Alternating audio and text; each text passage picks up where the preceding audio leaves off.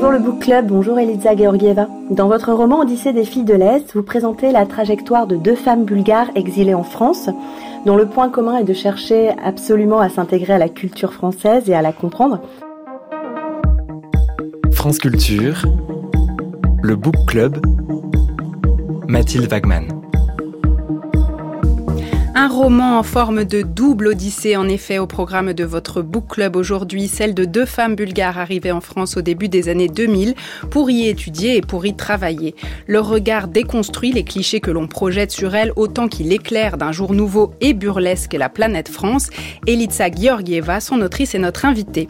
À 15h50, comme chaque lundi, Emmanuel Laurentin relit pour nous un fait d'actualité à un imaginaire littéraire.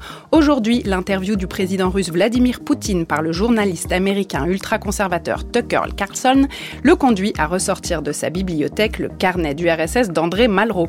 En fin d'émission, nous jouons à trouver de la musique dans un livre et aujourd'hui, nous la trouvons dans le roman de notre invité. On est ensemble jusqu'à 16h. Bienvenue à toutes et à tous dans le Book Club. Et bonjour Elitsa Georgieva. Bonjour Mathilde Wegman. Merci beaucoup d'être avec nous aujourd'hui pour évoquer ce roman, votre deuxième roman. Il s'appelle Odyssée des filles de l'Est et il a paru tout récemment aux éditions euh. On va en parler en détail hein, tout à l'heure. Mais vous le savez peut-être, ici, tout commence par un questionnaire qui nous permet de découvrir euh, nos invités en tant qu'ils sont d'abord euh, des lecteurs, des lectrices. Est-ce que vous vous souvenez où, quand et comment vous avez appris à lire?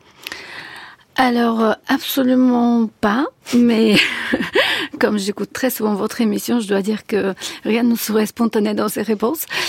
non, j'ai cherché beaucoup dans ma mémoire et euh, alors, je sais que en partie c'est ma grand-mère qui m'a appris à lire avant qu'on commence l'école, puisque c'était très très important, puisqu'elle était institutrice et chargée de mon éducation, et elle prenait ça très au sérieux.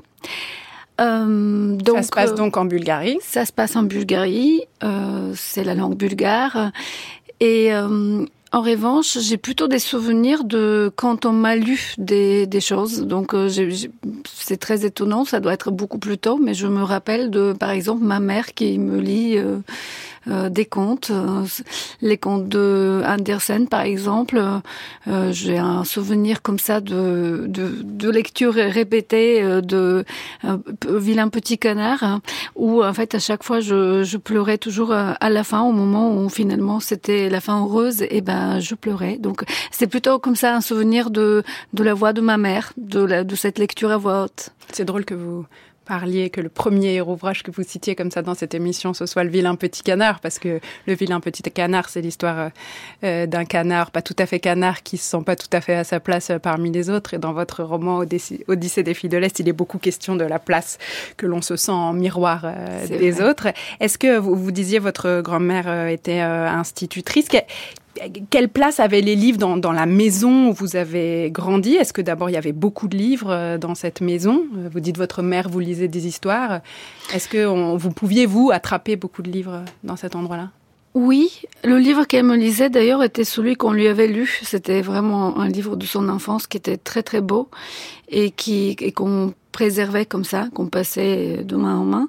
Et sinon, oui, j'ai grandi dans une maison où il y avait beaucoup de livres. Mon père était un grand lecteur, et toujours un grand lecteur.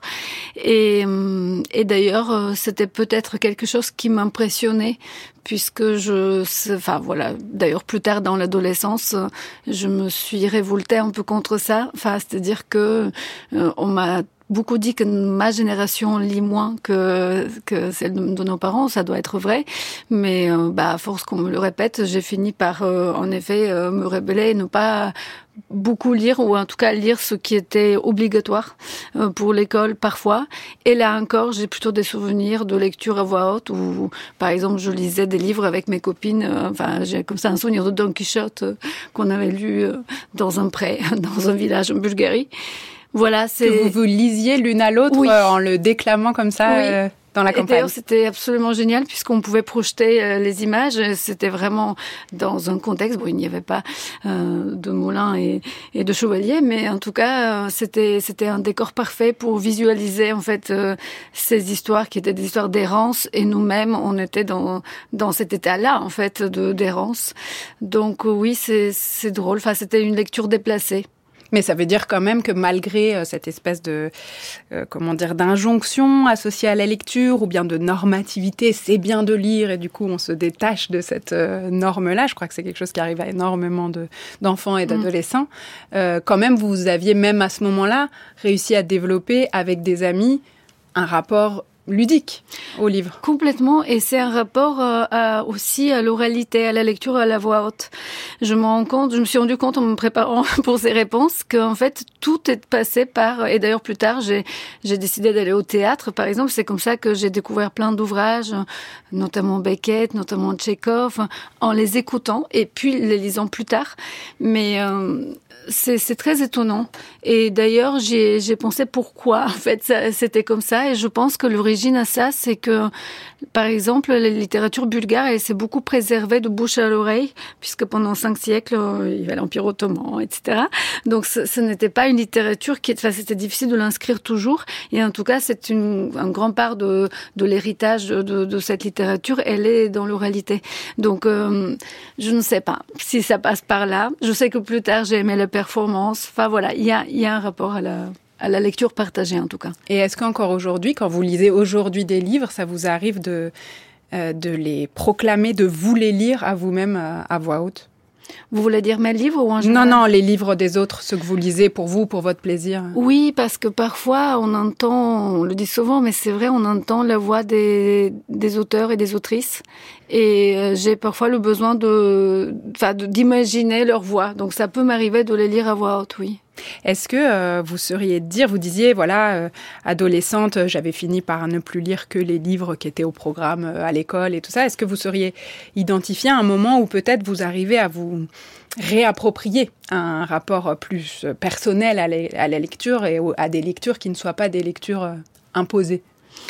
Oui, mais ça va être euh, quand même plus tard. Et, et enfin, je pense que, ou alors j'ai oublié. Enfin, sans doute que j'ai lu des livres que je trouvais qui n'étaient pas ceux qui étaient imposés. J'étais une très mauvaise élève. Je n'arrêtais pas de sécher les cours, je dois dire. Donc, euh, je et puis nous tous. Hein, enfin, il faut dire que j'ai ma scolarité s'est passée dans un moment où la Bulgarie était vraiment en train de tout s'effondrer autour. Donc, euh, on passait notre temps à errer dans la ville. Je reviens à ça, mais c'est vrai. Enfin, on, on a eu une adolescence très libre et très décousu. Mais donc, je Parce pense que qui suivait de quelques années euh, l'effondrement du, régime soviétique. Du régime communiste, tout à fait, et qui, ce qui a provoqué une très grande crise euh, euh sociétale, enfin culturelle, euh, tout ce que vous voulez.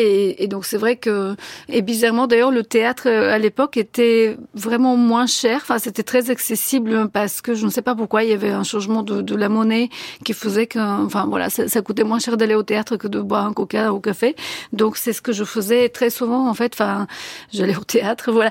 Donc en tout cas, oui, c'était j'ai pu lire à cette période-là des, choses que je, voulais, mais je pense que la vraie, le vrai moment où je me suis réapproprié la littérature en général, c'est en France. Et alors, c'est passé, euh, c'est passé par quel type d'ouvrage euh, à ce moment-là, une fois que parce que vous arrivez en France, vous avez à peu près 18 euh, ans, hein, c'est ça? Oui, oui, oui. Alors à l'époque, moi j'ai toujours aimé le l'absurde. Hein. Je pense que l'un des premiers livres qu'on m'avait donné, ce n'est pas un livre que je pourrais forcément défendre maintenant, mais j'ai beaucoup aimé un livre, mais c'est un roman, un best-seller américain qui s'appelle Catch 22, euh, paragraphe 22. Ça, c'était quelque chose qui m'avait beaucoup marqué. Euh, mais en vrai, euh, quand j'ai voulu écrire, ça a été ça, a été plus tard et ça a été avec la découverte de bah, de beaucoup d'auteurs français, d'autrices françaises. Par exemple, la découverte de Monique Wittig, de Le Poponax. Ça, c'est quelque chose qui me parlait beaucoup plus parce qu'il y avait, il y avait aussi une liberté, en fait, et quelque chose de très étonnant dans, dans, les, dans la manière de, d'écrire. Enfin, et, et c'est plutôt là qui me concernait. Enfin, je me sentais plus concernée par ces écritures-là. Mais à ce moment-là, c'était déjà une lecture nourrie du désir d'écrire vous-même. C'est-à-dire que c'est quelque part le fait de vous-même avoir envie d'écrire qui vous débloque d'une certaine manière un rapport plus libre à la lecture, c'est ça? Complètement. Ouais, oui, oui, je pense que c'est un peu dans le même geste, mais sauf que je me le suis pas avoué pendant longtemps. Je voulais écrire un, mais je pouvais pas écrire en français. Du coup, bah, j'avais repris des études en littérature, hein. et, euh, et c'est vrai que c'est comme ça que j'ai découvert plein, plein d'auteurs. Mais euh, en vrai, c'était dans le même geste, mais c'était pas conscient pour moi. À, quel moment de votre euh, parcours vous avez été capable de lire en français? À, quel moment d'abord vous avez appris la langue française? Et à partir de quand ça a été vraiment possible de lire un ouvrage euh, du début à la fin en français, puisque le bulgare est bien sûr votre langue maternelle? Alors euh, moi j'étais dans, dans une classe française, dans une école russe, dans un lycée russe, et donc à Sofia. Hein à Sofia, et donc j'ai appris le français dans ces années-là, quand j'étais adolescente mais je ne peux pas dire que je le parlais, enfin, je ne le parlais pas très librement. Et c'est que quand je suis venue en France, à l'âge de 18 ans, que j'ai commencé à, à essayer de m'émanciper de ça, de essayer de comprendre, de parler euh, librement. Mais ça m'a pris beaucoup, beaucoup de temps et beaucoup de temps à vraiment m'exprimer. Voilà, d'ailleurs, je voulais faire du théâtre, mais en arrivant, je, c'était, c'était un peu compliqué et j'étais tout le temps renvoyée par ailleurs à, mon accent. Euh. Donc en fait, il y avait quelque chose qui ne, ne pouvait pas se faire. D'ailleurs, euh, c'est vrai que dans ma langue, j'aimais beaucoup tout ce qui est un peu absurde, je l'ai dit, un peu le, un peu comique, burlesque. J'ai beaucoup fait ça en théâtre. J'ai beaucoup aimé des œuvres qui étaient aussi burlesques. Et, euh, et par ailleurs, j'aimais beaucoup faire rire les gens, même en dehors de voilà. Et c'est vrai qu'en France, bah, c'était pas possible parce qu'à chaque fois que j'essayais de dire une blague, ça prenait beaucoup trop de temps et je ratais mes chutes. Donc c'est là que pendant très longtemps, je n'ai pas trop écrit et enfin je n'ai pas écrit du tout enfin j'ai lu mais pas non plus beaucoup parce que c'était la découverte du cinéma et je me suis dit voilà je me suis mise à étudier le cinéma et il y avait quelque chose de plus qui était possible à cet endroit-là parce que je n'étais pas obligée de, de parler. La narratrice euh, de l'une euh, l'une des parties de, votre roman, Odyssée des filles de l'Est, ne se sépare euh, jamais de deux dictionnaires. Est-ce que vous, vous avez un, rapport réel particulier à cet objet-là? Non, absolument pas. C'est une posture littéraire. Je trouvais ça assez drôle. Bah, ça, c'est plutôt, ça participe à la, à la naïveté du personnage qui est construite forcément.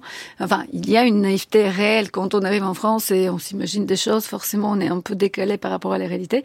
Mais euh, dans ce roman, je l'ai rendue encore plus naïve et donc euh, imaginer qu'elle euh, voilà qu'elle va aborder la réalité avec un dictionnaire. Je trouvais ça je trouvais ça bien comme euh, point de départ. Cette narratrice hein, c'est l'une des deux instances narratives disons euh, de ce livre. C'est une toute jeune étudiante qui arrive donc en France pour étudier. On entend là évidemment les échos possibles qu'il peut y avoir avec l'histoire que vous venez de votre propre histoire que vous venez de nous raconter en partie. Elitsa Georgieva est-ce que il y a un livre que vous vous, offririez euh, aujourd'hui à la jeune fille que vous étiez euh, à 20 ans, à 18, 20 ans, à cette jeune fille qui débarque euh, en France et que vous avez été. Est-ce qu'il y a un livre que vous avez lu aujourd'hui dont vous vous dites Ah, si je l'avais lu à cet âge-là, bah, peut-être que ça m'aurait un peu aidé? Bah, Sauf que c'est peut-être anachronique, mais je pense que je m'offrirais King Kong Theory de Virginie Despentes. Je pense que je m'offrirai euh, Zami de Audre Lorde. Je pense que oui, toutes ces écrits euh, féministes, enfin, je pense que ça, c'est quelque chose que j'aurais bien aimé lire euh, quand j'étais plus jeune, puisque ça m'aurait aidé, puisque en fait, j'avais besoin de cette culture féministe en ce moment-là, et je ne l'avais pas à 18 ans. On va euh, plonger euh, vers ce roman euh, Elitsa Georgieva, Odyssée des filles de l'Est. Il y a beaucoup questions de cinéma, cinéma qui a compté dans, votre parcours à vous aussi. On y reviendra. Pour y aller, je vous propose qu'on écoute une chanson extraite du dernier album du chanteur Lescope. Elle porte le titre, par hasard, hein, de ce qui est aussi l'un des plus beaux films du cinéaste Atom Egoyan.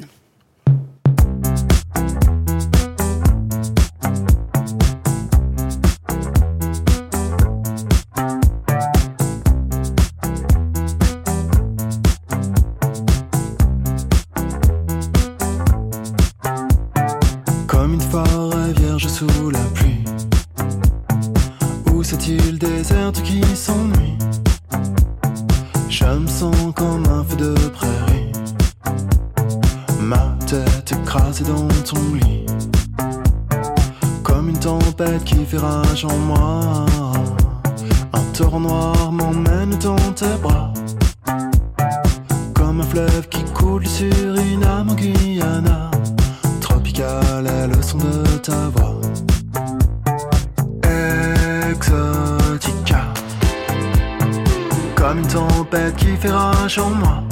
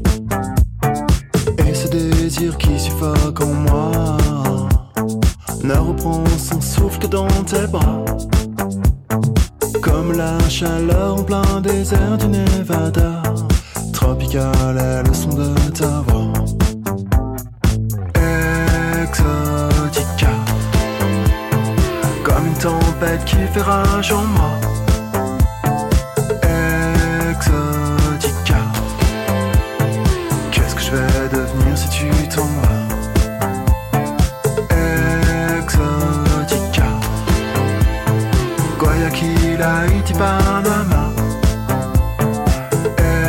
Exotica.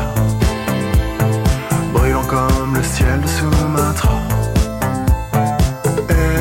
Exotica. Comme une tempête qui fait rage en moi. Exotica. Qu'est-ce que je vais devenir si tu t'en vas? France Culture, le Book Club, Mathilde Wagman. À lire le tout début de, de votre dernier roman, Elitsa Georgieva, soit le récit désopilant du face-à-face entre une étudiante bulgare tout juste arrivée en France et l'employé de la préfecture à qui elle doit expliquer les raisons de son séjour, nous reviennent en mémoire les débats qui ont entouré l'adoption récente de la loi immigration.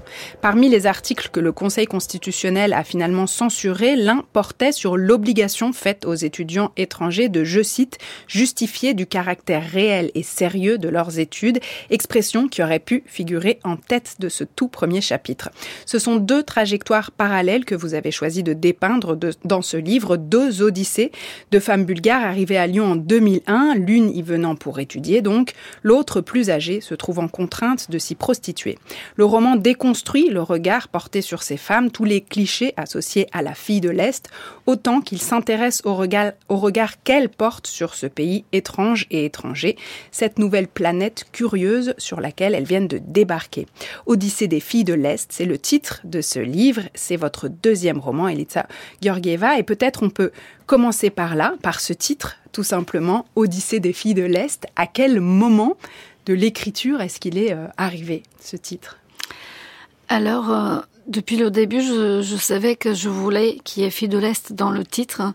C'était important puisque je pense que l'écriture de ce texte était, euh, je m'attaquais un peu à cette expression et l'important c'était de retourner le stigmate ou de, en tout cas, créer une autre imaginaire possible derrière cette expression. Alors du coup, une fois cette décision prise, c'était très compliqué de, de contracter dans un titre puisque ben c'est forcément très long. Voilà. Donc j'imaginais plusieurs choses et ça c'est c'est venu assez tard. Hein. Enfin le mot Odyssée est venu assez tard et en même temps c'était un peu logique puisque c'était dans cette même volonté d'inscrire un autre récit euh, dans une forme de mythologie contemporaine à ma manière, à mon échelle bien sûr. Et voilà, et ça s'est tout définitivement confirmé avec euh, le dessin que j'ai trouvé, qui est un, un, dessin de Mike Baxan, et, euh, et, qui permettait de relever tout de suite le second degré, peut-être, ou quelque chose, enfin, une version un peu punk de cette Odyssée. Alors, est-ce que vous pouvez le décrire, ce dessin, pour voilà. nos auditeurs, oui. nos auditrices qui l'auraient pas vu? Je peux essayer. Donc c'est une licorne rouge qui à la fois a l'air un peu énervée, en même temps elle est dans un élan et elle est en train de sauter. Et sur son dos, il y a trois enfants peut-être, hein. en tout cas qui sont. Il est difficile de, de, déterminer de quel genre sont ces enfants. En tout cas, euh, c'est des enfants qui sont euh, de, en train de presque de voler, de, de s'amuser, de voilà. S'il y a une forme de, de geste et d'émancipation. Par ailleurs, sont des couleurs très vives, rouge, rose, noir. Voilà, c'est très punchy. Je vous posais cette question euh, aussi parce que euh, euh, on sent comme ça une, ambition narrative ou un, un, désir de réussir. À la fois, on est dans chacun des deux récits puisque le récit, le roman fait alterner un récit écrit à la deuxième personne du singulier qui est celui que cette une, une forme de discours que cette étudiante arrivée à Lyon s'adresse à elle-même en quelque sorte, et puis un récit qui concerne la trajectoire de cette femme qui se trouve contrainte euh, de se prostituer euh, en arrivant en France, qui est une femme plus âgée. Ces deux personnages très différents. Récit qui, lui, est écrit dans une forme plus classique, à la troisième personne euh, du singulier. À la fois, c'est des récits qui sont complètement ancrés dans un présent narratif et en même temps, vous parvenez à faire exister dans ce présent tout le trajet qui a été celui de ces deux femmes euh, trajet qui est contenu dans l'idée même d'Odyssée. Est-ce que euh, pour vous cette chose-là, c'était comme un, oui, comme un défi d'écriture, comme un défi de, structure narrative presque? Oui, l'idée était de pouvoir en effet se faire croiser ces deux trajectoires et d'être aussi dans cette, comment dire, de construire une sensation de d'errance euh, et c'était pour ça, c'était important que oui, que l'idée du voyage, euh, mais aussi du retour, euh, soit présente dès le dès le début. Ensuite, euh, à vrai dire, au tout début, l'idée était que, enfin moi, mon objectif était plutôt de parler d'une prostituée, donc d'une travailleuse de sexe, mais je ne suis pas sûre qu'elle se définirait comme ça. En tout cas, de raconter ce récit-là qui était totalement absent, en tout cas en Bulgarie, mais je pense en France aussi, euh, de, de, de, de, trajectoire de ces femmes-là. Et, euh, et si je me, et d'ailleurs j'ai mis des années à m'autoriser à le faire, mais euh, je, si je l'ai fait, c'est parce que en effet j'avais, euh, quand j'étais étudiante, traîné dans des milieux un peu militants, malgré moi d'ailleurs, et j'avais rencontré des femmes qui travaillent, et ça n'avait rien avec, enfin déjà je ne savais pas ce que je m'imaginais à l'époque, mais en tout cas ça a été une vraie rencontre. Et et j'ai pris conscience que des années plus tard, elle continuait à être euh, caricaturée, stigmatisée, etc. Et surtout euh, invisible, en fait, totalement invisible. Donc voilà, je, je ne sais pas, je dévie de votre question, mais c'est dans l'idée que je vais d'abord commencer à construire son voyage à elle. Euh, et, euh, et au bout d'un moment, j'avais, le but était quand même de montrer quel était mon regard aussi je ne pouvais pas dire je à sa place. C'est pour ça que ce deuxième récit, enfin ce premier récit en fait, est à la troisième personne et il est peut-être, comme vous dites, plus classique. Euh, je ne sais pas, mais en tout cas, c'était ça l'idée et que à un moment donné, il y a cette autre narratrice qui me ressemble plus et qui est un peu plus. C'est à la deuxième personne, mais en vrai, c'est un, c'est un jeu. C'est quelque chose qui est plus près de moi. Oui, quand je disais classique, je voulais simplement dire que c'est plus courant hein, de voir, euh, voilà, la troisième personne, euh, la troisième personne du singulier. Voilà, c'était sûrement pas une critique, mais je trouve il y, a, il y a quelque chose de très intéressant dans le statut de la narration dans les parties qui concernent donc Dora, hein, ce personnage de, de femme euh, travailleuse du sexe, qui est que à la fois, bon ben nous, on est habitués en tant que lecteur, en tant que lectrice, quand on lit un récit en troisième personne, à, à avoir à être face à ce qu'on appelle un narrateur omniscient, c'est-à-dire un narrateur qui sait tout et qui parle comme ça d'un point de vue objectif. Et en même temps, dans votre livre, le fait que ces chapitres euh, viennent en regard comme ça de ceux euh, de, qui mettent en scène l'autre, euh, l'autre instance narrative, on se demande parfois presque si c'est d'emblée, tout de suite, avant même leur rencontre dans l'histoire, si c'est tout de suite l'étudiante qui la regarde. Vous voyez ce que je veux dire? Si, mm. si quand on la voit, elle, évoluer, on n'est pas déjà dans le regard de l'étudiante sur elle. Est-ce que ça, c'est quelque chose avec quoi vous avez voulu jouer? Bien sûr, complètement. Merci pour cette question. C'est vraiment le, bah, tout au long du livre, j'essaye de de, de, de construire cet espace-là où elles se regardent et que c'est et que c'est très clair qui regarde qui. Euh, bon, là, comme je disais au début, c'est vrai que j'ai commencé d'abord par faire du, du, cinéma documentaire, et en fait, ça a toujours été une question de, euh, enfin, je pouvais regarder euh, des personnes filmer seulement si je savais qui les regarde et pourquoi, enfin, et d'où en fait s'exprime, d'où regarde cette personne-là. Donc, oui, pour moi, ce n'était pas possible de commencer ce récit avant de résoudre cette question-là. Comment mon regard, ou enfin, comment un autre quel est le regard sur ces femmes? Voilà. Et je ne pouvais pas, ça ne pouvait pas être le leur puisque je ne suis pas à leur place, même si je me suis très très longtemps documentée, je suis allée voir les endroits où elles travaillent, etc. Il y a quelque chose qui, enfin, ça n'aurait pas été honnête, je pense, de, de dire je à leur place ou de ne pas faire exister ce regard. On va écouter euh, un extrait euh, du livre Elita Georgieva. C'est un chapitre euh, situé dans la toute première partie et qui concerne l'étudiante, cette étudiante qui s'adresse donc à elle-même, à la deuxième personne du singulier. On écoute.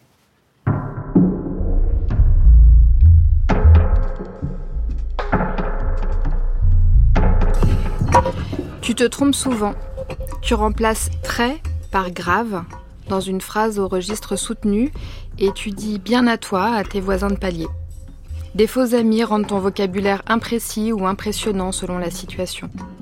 Tu dis par exemple oblique pour signifier rond, parce qu'en bulgare on dit obal, qui a sans doute une origine commune avec ovale, supputes-tu, trouvant confortable le refuge de l'étymologie.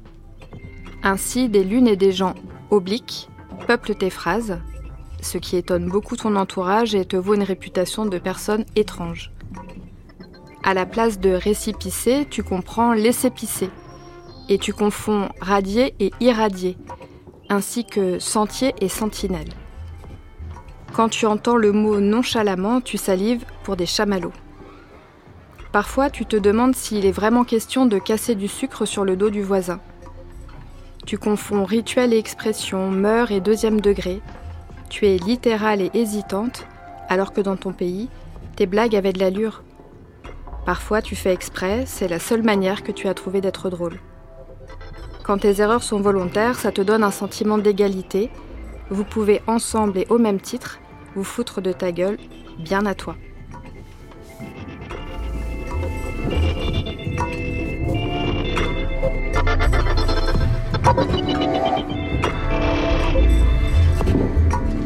C'est un extrait euh, de votre roman lu par euh, Jeanne Aléos et Litsa Georgieva. C'est un chapitre qui s'appelle Non Chamallow et qui donne à entendre la manière euh, dont vous nous faites ressentir ce que cette condition, comment cette condition d'exilé, elle se joue d'abord avant tout dans par, à travers la langue. Et c'est aussi à travers ces malentendus, ces difficultés d'apprentissage qui sont décrites dans ce texte que passe beaucoup l'humour. Comment est-ce que vous avez travaillé votre écriture pour des passages comme celui-ci Je me suis demandé à lire des passages comme ça, si tous ces, ces malentendus comme ça, ces, ces mécompréhensions sur certains mots, récépissé, laissé-pisser, oblique, etc., radier, irradier, si vous vous étiez fait, je sais pas, des listes comme ça de mots à double sens euh, qui, pouvait comme ça euh, nourrir euh, voilà l'écriture de passages comme celui-ci. Est-ce que ça s'est passé comme ça? Alors, euh, bah parfois c'était facile puisque c'est hein, ce que je vis encore. Hein. Enfin, je veux dire, on a comme ça des mots inconnus et euh, la seule chose qui qu'on a, c'est la sonorité du mot et ce que ça évoque. Et donc souvent, on est face à des images complètement abstraites et surréalistes. Donc euh, oui, ça fait très longtemps que je cherche, enfin, à rendre compte de de cet état-là où on est tout le temps, un peu comme un enfant d'ailleurs qui ne comprend pas les expressions des adultes, ne relève pas le second degré et se perd dans des images abstraites. Donc euh, oui, forcément, ça a été une recherche. Après, euh, c'est un peu du vrai vécu. Hein. C'est vrai que je, je comprenais tout le temps les épicés à la préfecture et je ne comprenais pas ce que je devais faire vraiment. Et, et voilà, donc c'est vrai que ça, il y a tout un tas de situations comiques où au départ on a été un peu la cible et que maintenant, 20 ans plus tard, je peux en rire. Mais euh, voilà, après, ça se voulait, une, en effet, c'est un chapitre qui est plus punchy en différence d'autres, c'est-à-dire que les phrases sont plus courtes, elle est plus incisive, et le but était aussi justement de que les mots existent plus euh, par leur sonorité, euh, et euh, enfin pour pas tomber dans la théorie ou dans quelque chose, enfin expliquer sans expliquer, voilà. Qu'est-ce qu'elle vous permet, euh, cette deuxième personne du singulier, si voilà, si forte, si caractéristique de l'écriture de ce livre? Vous l'avez déjà utilisé dans votre premier roman et aussi euh, dans euh, des films que vous avez réalisés, parce que vous êtes aussi, je l'ai pas dit, mais vous l'avez mentionné tout à l'heure, documentariste. C'est une forme que vous utilisez aussi dans les voix off de certains de vos films documentaires. Qu'est-ce que ça vous permet? Qu'est-ce que ça ouvre ou qu'est-ce que ça libère, si c'est de ça dont il est question? Alors dans les textes, c'est plutôt oui, ça libère en effet euh, l'imaginaire et l'humour, j'ai l'impression. Moi, en tout cas, ça me donne une distance avec euh, un récit strictement autobiographique, même si je ne crois pas que ça existe vraiment. Mais en tout cas, c'est comme si on me prévient dès le départ que euh, je vais pas mal exagérer et en rajouter. Bon, ça c'est quelque chose qui se passe inconsciemment dans ma tête, je pense. Et euh, je n'ai aucune idée pourquoi je l'ai choisi au départ. Euh, j'avais beaucoup de lectures à l'époque qui étaient à la deuxième personne, au singulier. Notamment, je me rappelle que j'aimais beaucoup Juan Goitisolo, qui a écrit un très beau texte euh, Juan Santerre qui est entièrement à la deuxième personne. Enfin, j'aimais beaucoup ça parce que ça apportait une certaine distance et, voilà donc euh, ça c'est très important. Après, euh, bien sûr que ça permet aussi la relation, c'est-à-dire que l'adresse vers quelqu'un ça peut être le lecteur, mais ça peut être aussi euh, les relations entre deux personnes, deux personnages. Dans mon film, euh, le tutoiement, il est plutôt adressé vraiment à quelqu'un, c'est un vrai tu, c'est-à-dire que c'est un vrai dialogue entre moi et la personne que je filme. Et euh, après, on, on, en a un petit peu évoqué ça, mais la relation est très importante dans tout ce que je fais à peu près. Parfois, quand on me demande est-ce que j'ai des sujets communs d'un projet à un autre, je ne pense pas, mais en revanche, j'ai cette question de, la relation entre deux personnes, le lien. Et, et en fait, souvent, les personnages existent par le rapport aux autres et dans les relations. Donc le tutoiement, pour moi, ça inscrit cette idée-là dès le début. Vous disiez euh, tout à l'heure que ce personnage euh, d'étudiante, bon, il est très directement, très nourri par votre propre euh, expérience. à propos d'expérience qui nourrit comme ça l'écriture d'un personnage, je vous propose qu'on écoute une, écrivaine que vous connaissez bien, je crois, c'est Olivia Rosenthal. De même que l'écriture, je pourrais dire, est constitutive de, de, de ma vie, de même, les expériences qui sont relatées, d'une manière ou d'une autre, participent de ma vie. Donc je m'utilise moi-même comme cobaye, on va dire, hein, alors évidemment, quand on passe à l'écriture, il se passe des tas de choses qu'on n'avait pas imaginées. Et par exemple, la fin du livre, jamais j'aurais imaginé que j'allais écrire une chose comme ça quand j'ai commencé le livre. C'est-à-dire, il se passe des tas de choses quand on écrit qu'on n'avait pas prévues. Et c'est ça aussi qui fait que le livre euh, existe, c'est cette espèce de découverte que l'on fait en même temps que le lecteur, enfin pas tout à fait en même temps, avant en tout cas, mais enfin qu'on fait euh, en écrivant de, de ce qui compose notre vie aussi. C'est que l'écriture est un révélateur, et met de l'ordre dans, dans du chaos, enfin c'est... Et, donc tout ça pour dire que voilà, je, découvre aussi euh, ma propre vie en utilisant mes expériences comme matériau d'écriture. Olivia Rosenthal, dans une archive de France Culture de 2013, elle était au micro de Laura Adler, qui décrit comme ça euh, ce, processus qui consiste à s'utiliser soi-même comme cobaye, dit-elle, mais aussi à euh, découvrir sa propre expérience en l'écrivant, en, en, faisant euh, un matériau d'écriture. Est-ce que c'est quelque chose que vous avez pu ressentir dans l'écriture de, de ce livre, Elitsa Georgieva? En tout cas, euh, je pense que c'est important de faire une expérience réelle pour pouvoir décrire quelque chose. Pour moi, en tout cas, c'est c'est évident puisque j'ai commencé par le documentaire encore une fois. Mais un documentaire, je n'ai jamais pu, euh, en revanche, m'utiliser moi comme euh, euh, comme matériau, pas du tout. Enfin, le cinéma pour moi était une manière de regarder l'autre et, et, et cet autre forcément me renvoyait peut-être à moi-même. C'est normal puisque pour pouvoir comprendre quelqu'un, il faut bien qu'il y ait un endroit d'empathie et quelque chose de commun. Mais l'écriture, elle est beaucoup plus tournée vers, euh, enfin, on est plus replié en quelque sorte, même si on pourrait, comme Olivia Rosenthal, euh, faire une écriture documentaire, commencer par euh, interviewer des personnes, et par ailleurs, de manière très très différente, je pense, mais je l'ai fait aussi dans ce livre-là. J'ai d'abord interviewé quelqu'un pendant très longtemps, cette femme qui est devenue personnage de mon roman. Évidemment que, alors euh, je, je, pense qu'Olivia en parle très bien. Je serais incapable de décrire ce processus qui est complètement inconscient euh, de quelle partie, comment on utilise, est-ce que, est-ce qu'on met vraiment de l'ordre dans le chaos ou alors on met encore plus de chaos? Moi, des fois, j'ai l'impression que c'est ça parce que on, maintenant que les livres rencontrent des lecteurs, parfois certains me connaissent et certains se trouvent un petit peu impliqués dans ces récits et me disent mais ça c'est pas du tout passé comme ça. Ah oui, tu as parlé de, de telle et telle personne et en fait, euh, oui, j'ai tout changé de place et c'est assez difficile de dire pourquoi. En tout cas, je suis tout à fait d'accord avec elle. Je n'avais absolument pas prévu que ça se passe comme ça. L'étudiante euh, qui, est, euh, qui est mise en scène euh, dans ce livre, elle procède comme ça. il est dit à un moment que l'un, que qu'elle travaille même sur un mémoire parce qu'elle étudie à la fois la sociologie et le cinéma, et qu'elle travaille sur un mémoire qui concerne la mythologie autour de la fille de l'est, hein, cette espèce de figure comme ça mythique qui contient en elle-même à la fois des préjugés racistes bien sûr et énormément de misogynie. pour travailler ce, ce, ce stéréotype là vous avez recours à tout un tas de matériaux dans le texte, euh, des coupures euh, de journaux, euh, d'extraits d'articles du Monde et autres, des citations de sites internet plus ou moins misogynes. comment est-ce que ce matériau-là, il est arrivé dans l'écriture du livre? Quel usage vous avez eu? L'intuition que vous pourriez en faire pour ce texte-là?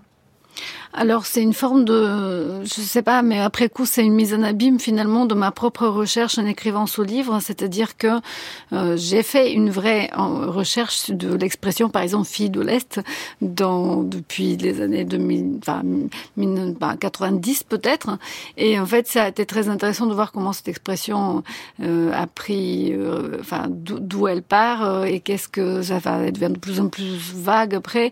Donc c'était assez il y avait quelque chose d'un petit peu surréaliste comme ça. Donc je pense qu'après, euh, comme je le disais, c'est un personnage très naïf qui s'imagine que les filles de l'Est sont des espèces de guerrières d'Amazon et, et, que c'est quelque chose de très positif. Évidemment que je m'amusais de ça, évidemment que c'est de l'ironie pour euh, dénoncer euh, cette bonne dose de sexisme qu'on s'est pris en arrivant en France à 18 ans euh, et qu'à l'époque je ne savais pas du tout à quoi ça se référait par ailleurs. Mais euh, oui, si dans le livre l'étudiante part dans une espèce de mission euh, un peu de à la Don Quichotte où il n'y a pas d'objectif possible, enfin c'est-à-dire de faire un, exposé sur les filles de l'Est, euh, bah j'espère que là le roman finalement rejoue ça, mais en, en essayant de créer un autre, une autre image. S'il y a un, une image associée euh, en premier lieu, je pense, dans l'esprit de beaucoup de gens à cette expression en elle-même fille de l'Est, c'est euh, la prostitution, parce que, hélas, euh, beaucoup de femmes depuis plusieurs années en France, prostituées qui se prostituent, plus ou moins contraintes, viennent des pays de l'ancien bloc soviétique. Vous, vous, vous attaquez ça, vous travaillez ça très frontalement, puisque l'un de vos deux personnages est une prostituée. Vous nous disiez tout à l'heure que ça, c'était presque un désir euh, euh, de départ hein, pour euh, l'écriture de, de, ce récit-là. Est-ce que vous avez eu peur, en l'écrivant, de tomber dans votre propre fiction dans la reprise involontaire et inconsciente d'un certain nombre de clichés? Est-ce que vous marchiez particulièrement sur des œufs pour ce qui concerne la construction du personnage de Dora? Non, je pense pas parce que je me suis beaucoup tenue à la, au témoignage et ah non, enfin, c'est quelqu'un que, avec qui j'ai gardé le contact et que je revois régulièrement. Et, et par ailleurs, une de mes meilleures amies travaille euh, dans une association qui accompagne les travailleuses du sexe. Et donc, euh, ce sont des problématiques que quand même je, je connais et j'ai beaucoup consulté les personnes en l'écrivant. Euh, mais en fait, euh, tout à l'heure, on parlait de justement de, enfin de, en tout cas, je vais revenir à l'idée du documentaire et de l'archive. C'est vrai qu'il y avait quelque chose de, c'était important pour moi que cette histoire soit préservée et qu'il y ait une forme de vérité, même si euh, tout est décalé. On a dit, j'ai bougé le contexte, etc. Mais en fin de compte, et même si vous l'avez dit au début, c'est vrai que c'est narrative, euh, euh, c'est plus classique peut-être ce récit de la prostituée. J'ai volontairement amené quelque chose de romanesque hum, qui est déjà présent dans sa grande traversée euh, de l'Europe et de différentes géographies et, voilà, mais mais que j'ai amplifié par une écriture en effet plus plus fictionnelle, plus narrative. Et alors à la fin du roman, je remets son témoignage. Et ça, c'était important. C'était important de revenir à, à la source et, et, aussi de faire entendre sa voix simplement très difficile à traduire puisque c'est quelqu'un qui a déjà des expressions extrêmement riches plein enfin qui est très drôle qui a beaucoup d'humour et donc voilà c'était quand même tout le travail était de préserver quelque chose de vrai euh, et voilà. Et de l'autre côté, ben, forcément que pour moi, c'est une facilité de amener aussi cette étudiante parce que là, c'est quelque chose où je ne peux pas me tromper. C'est-à-dire que c'est une expérience d'humiliation que j'ai fait d'une manière complètement différente. C'est aussi la possibilité d'amener des nuances. Euh, ces deux étrangères ne vivent pas les mêmes euh, obstacles, on va dire, mais pourtant, toutes les deux, parfois, sont renvoyées à leur statut, à leur origine, et donc vivent des formes d'humiliation de la part peut-être de l'État, mais de, de manière différente. L'un euh, des, l'une des formes euh, que dans le livre cette déconstruction hein, de ce cliché ou de ce stéréotype euh, qui serait celui associé à la fille de l'Est, ça passe par euh, la description très précise, très incarnée de la trajectoire singulière de cette femme Dora, qui passe par euh, notamment par euh, ce chapitre dans lequel, donc je l'apprends en vous écoutant, vous retranscrivez en fait un entretien que vous avez eu avec une femme réelle, ce qui est complètement indécelable quand on lit le roman sans le savoir, mais c'est très intéressant. c'est un, c'est un, une trajectoire d'une femme qui est issue d'une famille d'origine turque vivant en Bulgarie. C'est des communautés qui, je pense, sont complètement inconnus, dont la réalité complètement euh, inconnue euh, en France. Euh, en partie, vous décrivez en détail ce qui s'est produit pour cette communauté-là après la chute du mur. Est-ce que vous pouvez nous décrire un peu cette réalité singulière-là et comment elle se joue dans la trajectoire de ce personnage Dora? Oui, alors c'est quelque chose que on connaît tous sans vraiment connaître en Bulgarie.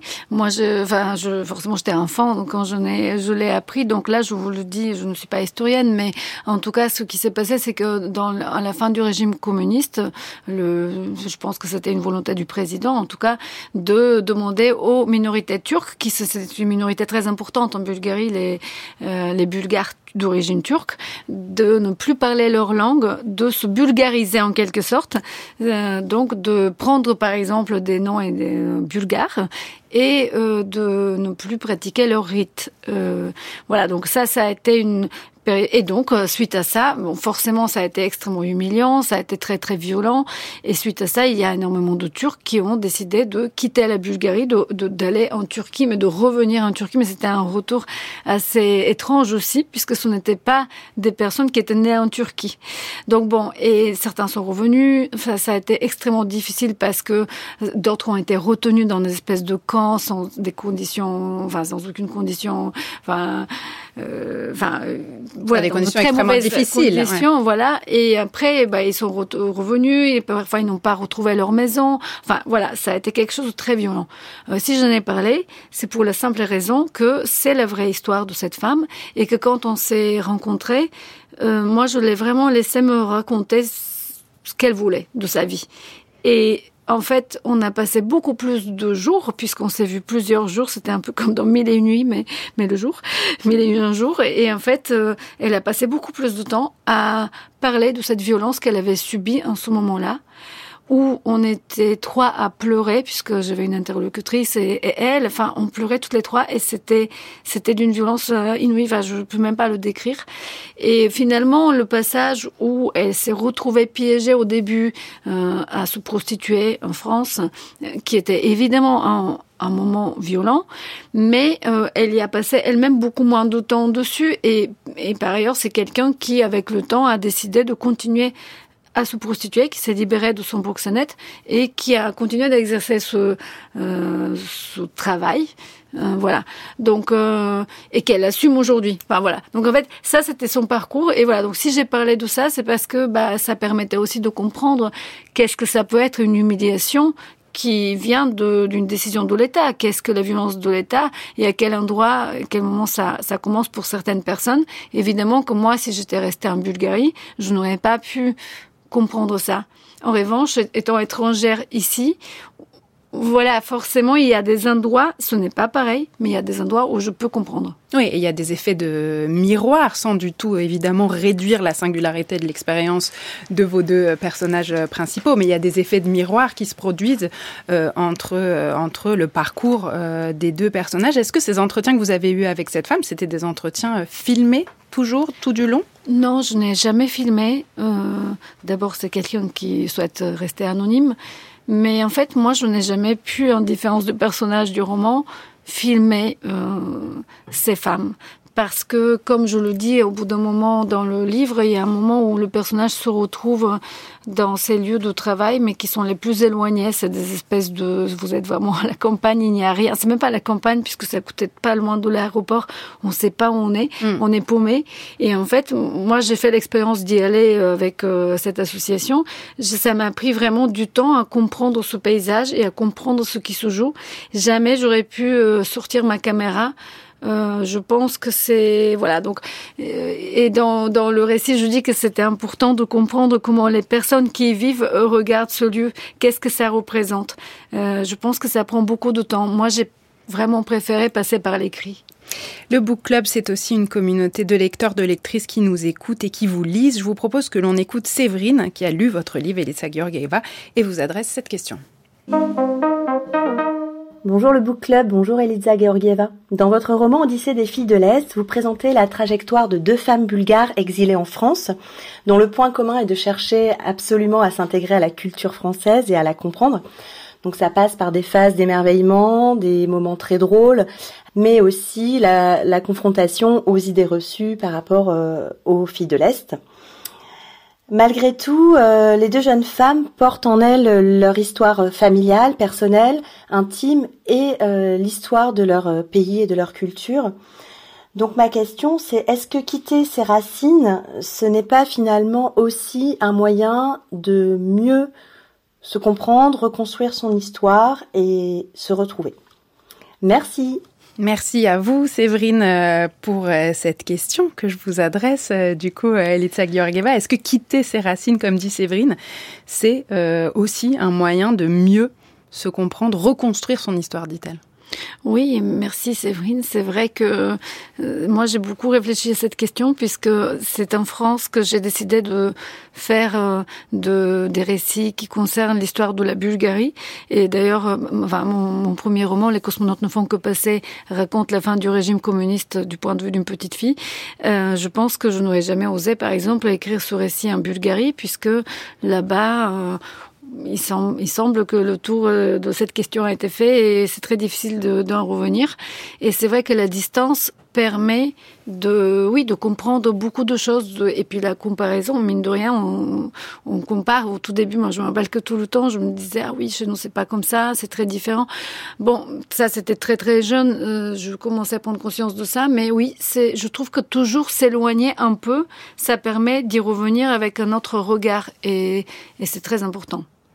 On a choisi euh, tout à l'heure de vous faire entendre la voix de l'écrivaine euh, Olivia Rosenthal aussi parce qu'elle a été votre euh, professeure, Elita Georgieva. Vous avez fait partie, je crois, de la toute première promotion, je ne sais pas comment dire, la toute première année de création de, ce, de cette classe d'écriture qui s'appelle le Master de création littéraire à Paris 8, qui est désormais, c'est intéressant d'ailleurs, un, voilà, un vivier de jeunes écrivains, jeunes auteurs, jeunes autrices. Beaucoup des auteurs et des autrices qu'on reçoit à ce micro sont passés par là. Quel rôle ça a eu dans votre trajet, euh, cet enseignement-là Est-ce que vous y avez découvert que, en fait, écrire, ça s'apprend? Oui, Complètement. C'est d'ailleurs le propos justement d'Olivier Rosenthal qui dit souvent que oui, on peut tout à fait euh, que c'est un travail. Enfin, voilà. Euh, moi, j'avais commencé à à faire des ateliers d'écriture avec elle avant le master de création littéraire. Et c'est dans ces ateliers-là que je me suis dit que j'avais le droit et la possibilité d'écrire en français. Et euh, d'ailleurs, je n'arrêtais pas de m'excuser au début en disant j'ai oublié mon dictionnaire, est-ce que je ne peux éviter de lire à voix haute, etc. Et elle m'a beaucoup forcé au début, mais c'est aussi quelqu'un qui a reconnu, enfin on va dire validé. Peut-être que j'avais encore besoin à cette époque-là qu'une instance supérieure et en tout cas française valide ce que je peux ou je ne peux pas faire. Une écrivaine par ailleurs. Et là, c'était en plus une écrivaine, une professeure à l'université, et qui disait que c'est super d'être étranger puisque ça apporte quelque chose à l'étrangeté que je cherche puisque c'est vrai que on n'est pas tout à fait, j'espère, dans des écritures très très classiques. Pour moi, ça a toujours été une question de trouver aussi une forme qui me correspond et, euh, et voilà, et d'apporter quelque chose d'un petit peu euh, différent. Euh, donc oui, ça a été très important de, de passer par là, mais et aussi ça a été une grande rencontre avec la littérature contemporaine, avec aussi par exemple la possibilité de la pratiquer en dehors du livre. C'est beaucoup d'auteurs qui se font aussi des performances, etc. Donc ça a été oui la possibilité d'envisager l'écriture, mais aussi dans une très grande liberté et le fait de l'envisager comme du travail, ça y participe dans cette liberté-là, je trouve. Restez encore euh, un instant avec nous, Elitsa Georgieva. À cette heure-ci, dans le Book Club, on reçoit de la visite. France Culture, le Book Club, Mathilde Wagman. Et chaque lundi, c'est Emmanuel Laurentin qui vient assumer la lourde tâche de relier un fait d'actualité à un imaginaire littéraire. Bonjour Emmanuel. non, pas si lourd que ça, vous le vivez bien. Bonjour Mathilde. Bonjour. Aujourd'hui, Emmanuel, c'est le voyage très médiatisé du journaliste états-unien et trumpiste Tucker Carlson à Moscou, où il a interviewé Vladimir Poutine, qui vous a fait penser à ce genre littéraire qui fleurit dans le monde entier entre les années 20 et les années 60, le voyage en URSS. Oui Mathilde, j'ai ressorti de ma bibliothèque un cours ouvrage qui était signé André Malraux, Carnet du RSS, un inédit publié en 2007 par Gallimard, Carnet du RSS 1934. À cette date, Malraux est auréolé des succès des conquérants, de la voie royale et de la condition humaine qui vient de recevoir le Goncourt. Il est invité en URSS avec sa femme Clara pour participer au premier congrès des écrivains de l'URSS. Et alors, qu'est-ce qu'il voit lors de ce voyage? Parce qu'on veut bien lui montrer. Euh, Clara et André Malraux ont pour mentor celui qui sera tout au long de sa vie à la jonction entre le milieu littéraire parisien et le monde soviétique. Il y a Ehrenburg qui représente à Paris la Literaturnaya Gazeta. Visite d'usine, rencontre avec des enfants des rues redressé par le communisme, Voyage en Sibérie, un ensemble de notes brèves. En lisant ce court opuscule, on est parfois bien heureux que les souvenirs de Clara permettent parfois d'éclairer la prose succincte du grand homme. On entend un poil de déception dans votre voix, Emmanuel. Non, mais l'exercice est effectivement délicat et contrairement à d'autres retours du RSS, comme celui d'André Gide, conçu avec une vision pédagogique et critique de l'URSS, ce carnet n'est qu'un carnet, c'est-à-dire que euh, c'est fusé, comme aurait dit Baudelaire, c'est jeté pêle-mêle sur le papier, nous perdent un peu. Hmm. Un exemple à propos des Koulaks, ces paysans enrichis à qui Staline a fait une guerre sans merci, au plus mauvais moment de la Révolution, quand les villes affamées tendaient toutes leurs forces pour la construction. Qu'arrivait-il à la campagne se demande Malraux. La naissance du capitalisme. Parmi ces paysans préparés par une éternité de servitude se formait à ce moment même la classe des plus habiles ou des plus roublards, avec des âmes de fermiers américains. Nous croyons que les Koulaks étaient des anciens paysans riches. Du tout dit Malraux. Ils étaient de nouveau parvenus au moment même où, par ailleurs, point de suspension. Qui parle dans cette note? Sûrement Malraux lui-même, avec une pointe de cynisme ou de lucidité qu'on lui connaît par ailleurs, mais Malraux informé par Ehrenburg, alors que la famine ukrainienne se poursuit et que la chasse au koulak fait des ravages. D'ailleurs, un peu plus loin, dans une note, Malraux écrit, écrit Les paysans qui enterrent leur blé avec tous les rites religieux, le blé dans les cercueils, sous les cercueils la famine, les paysans laissant mourir femmes et enfants de faim avec le blé caché enterrés dans leur jardin. Aujourd'hui, on affublerait un reporter qui écrirait cela d'un fake news monumental, mais nous étions en 1934 en URSS et c'était André Malraux. Pourtant, vous l'avez lu avec passion, ce carnet euh, d'URSS, dès sa parution. Oui, euh, bien sûr, comme son pendant, d'ailleurs le carnet du Front Populaire, toujours signé Malraux et publié chez Gallimard, parce que quand on aime un écrivain qui a rêvé sa vie autant qu'il l'a vécu, on cherche les éléments de vérité à la source de son œuvre. Ensuite, parce que tout perdu qu'on soit dans ses notes, des pépites surgissent comme ces quelques lignes sur Boris Pasternak, l'auteur pas encore maudit de la littérature soviétique, un Buster Keaton brun, à longues dents, maladroit, bafouillant, mais manifestement habité par les génies, musulmans, il serait prophète, écrit Malraux. Et cette ligne très pure, la place rouge pleine, 80 000 comme Somol, les jeunesses du Parti communiste, aucun n'a connu l'autre monde. Ou encore cet autre à propos du poète et traducteur Valentin Stenich, il est beau comme les intellectuels d'avant les révolutions, écrit Malraux. Bien de ceux que Clara et André Malraux ont rencontrés en 1934 lors de ce congrès des écrivains disparaîtront dans la grande terreur stalinienne de la fin des années 30. J'ai commencé ces chroniques en septembre euh, avec ce qu'on voit d'une offensive de Mm. l'officier Jacques Meyer pendant la Première Guerre mondiale. Qu'est-ce qu'on voit quand on est- on est dans une guerre? Et que voit-on dans un pays quand on est embarqué comme Malraux en 1934 ou comme Tucker Carlson en 2024 C'est une excellente question, mais je n'y répondrai pas. Vous nous rappelez le titre de cet ouvrage de Malraux. Carnet Emmanuel. du RSS 1934, préfacé par Jean-Yves Tadier, et c'est publié chez Gallimard en 2007. Un grand merci Emmanuel Laurentin. Lecture d'actu, votre chronique est à retrouver sur le site de France Culture ou sur l'application Radio France.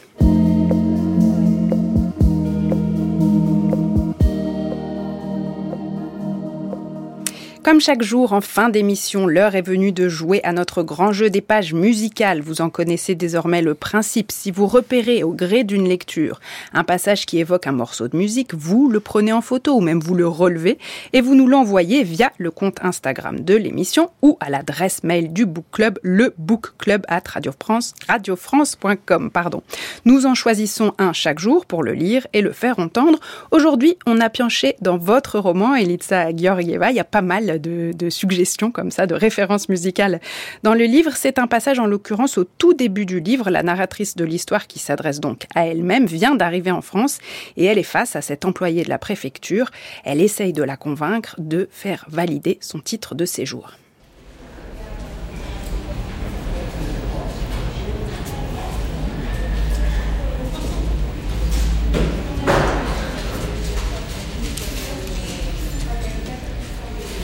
Tu te lances alors dans ton discours composé à l'aide du grand Larousse et de son frère cadet, le petit Larousse du savoir-vivre. Mais plus la dame fronce les sourcils, plus les informations apprises se brouillent dans ta tête et sortent de manière désordonnée. La France est le pays de la liberté, du fromage et des tramways qui parlent, un pays où la mode est intemporelle et où on ne lèche pas son pouce pour décoller et compter les billets de banque, par exemple. C'est un pays avec plus de 80 millions d'amis, enfin d'animaux domestiques, dont 10 millions de chats, 8 millions de chiens, le reste se partageant entre poissons, petits rongeurs, oiseaux et tortues. En somme, la France n'est pas comme la Bulgarie. C'est un pays où tout est fabuleux, comme Amélie Poulain. Et en plus, ta mère n'est pas là et on ne travaille que 35 heures par semaine et personne ne jette sa poubelle par la fenêtre. C'est pourtant le hasard ou une erreur administrative qui t'ont propulsé dans ce pays merveilleux. Comme une fusée chanceuse, tu as obtenu ton inscription à l'université phare. La France est par ailleurs dotée de plein de peintres et de poètes. La Fontaine, le Molière et la Sylvie Vartan, justement bulgare à l'origine, comme moi, et surtout chanteuse préférée de ma grand-mère. Essayes-tu de personnaliser